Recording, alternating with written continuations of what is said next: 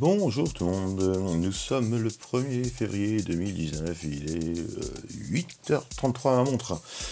Euh, bon, écoutez, euh, on est dans le web, aujourd'hui on va parler de WordPress et on va parler aussi de sites multilingues. Hein, qui dit euh, WordPress en multilingue dit WPML. Généralement, tu demandes à n'importe quelle agence, tu bosses avec quoi pour faire ton site en multilingue?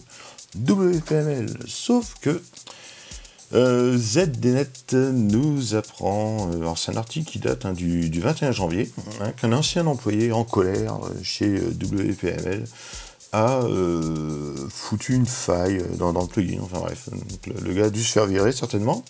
Il a envoyé un mail à tous les clients disant qu'il y avait des grosses failles de sécurité dans le plugin WPML. Et, et il a même défacé le site de WPML. Donc voilà. Euh, WPML, c'est quand même une boîte qui existe, enfin un plugin payant depuis 2007. Alors, ils n'ont jamais fait de version gratuite. Hein, ils ont toujours vendu le truc parce qu'en fait, le truc est bien et les gens l'achètent. Il y a 600 000 clients payants euh, référencés sur euh, le site de WordPress. Et donc la société explique que le salarié n'a pas eu accès aux infos financières. Bon, ça, on s'en fout un petit peu. Mais donc, il, qu'il aurait utilisé une, une, une hein, et euh, qu'ils ne savent pas euh, si le gars euh, a eu accès à la base de données. Bon, on pense qu'il a eu accès à la base de données, étant donné que c'est la data, la seule data qu'il peut vendre, hein, donc vu le nombre de clients. Donc aujourd'hui, je voudrais vous présenter une extension que vient de me faire connaître Hervé, un, de mes clients IPFix. Donc l'extension s'appelle Polylang. Alors polylang, poly, P-O-L-Y, et lang, L-A-N-G. Alors, euh, le nom est à consonance anglaise, ça c'est clair, mais c'est un plugin français développé par monsieur Frédéric Demarle.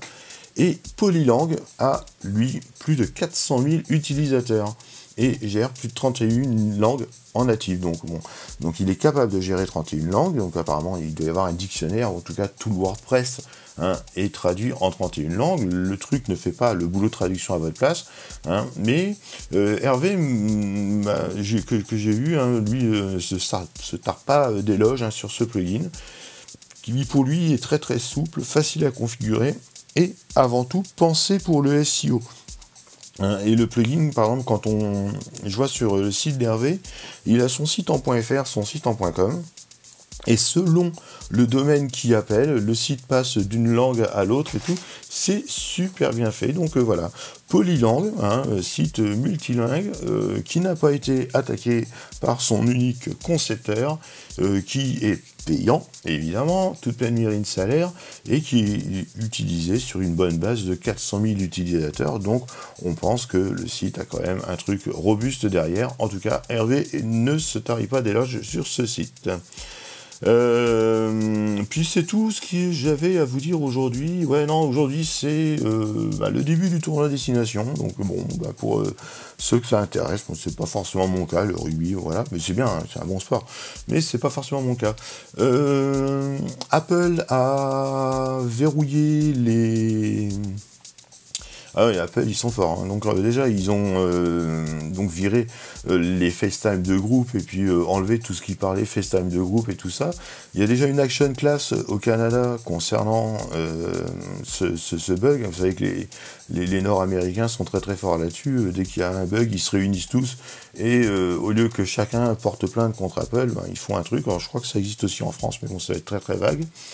Et Apple, euh, après avoir viré le certificat d'entreprise à Facebook qui espionnait ses, salariés, euh, Apple vient faire la même chose avec Google. Donc en gros, toutes les applications internes de Google qui fonctionnent sur iOS, donc des applications euh, de, gestion interne sans doute, ou même des applications Google, il y en a beaucoup hein, sur euh, l'Apple Store, et eh ben euh, Apple a viré le certificat d'entreprise à Google en attendant que Google arrête d'espionner euh, ou de payer ses utilisateurs pour récupérer de la data.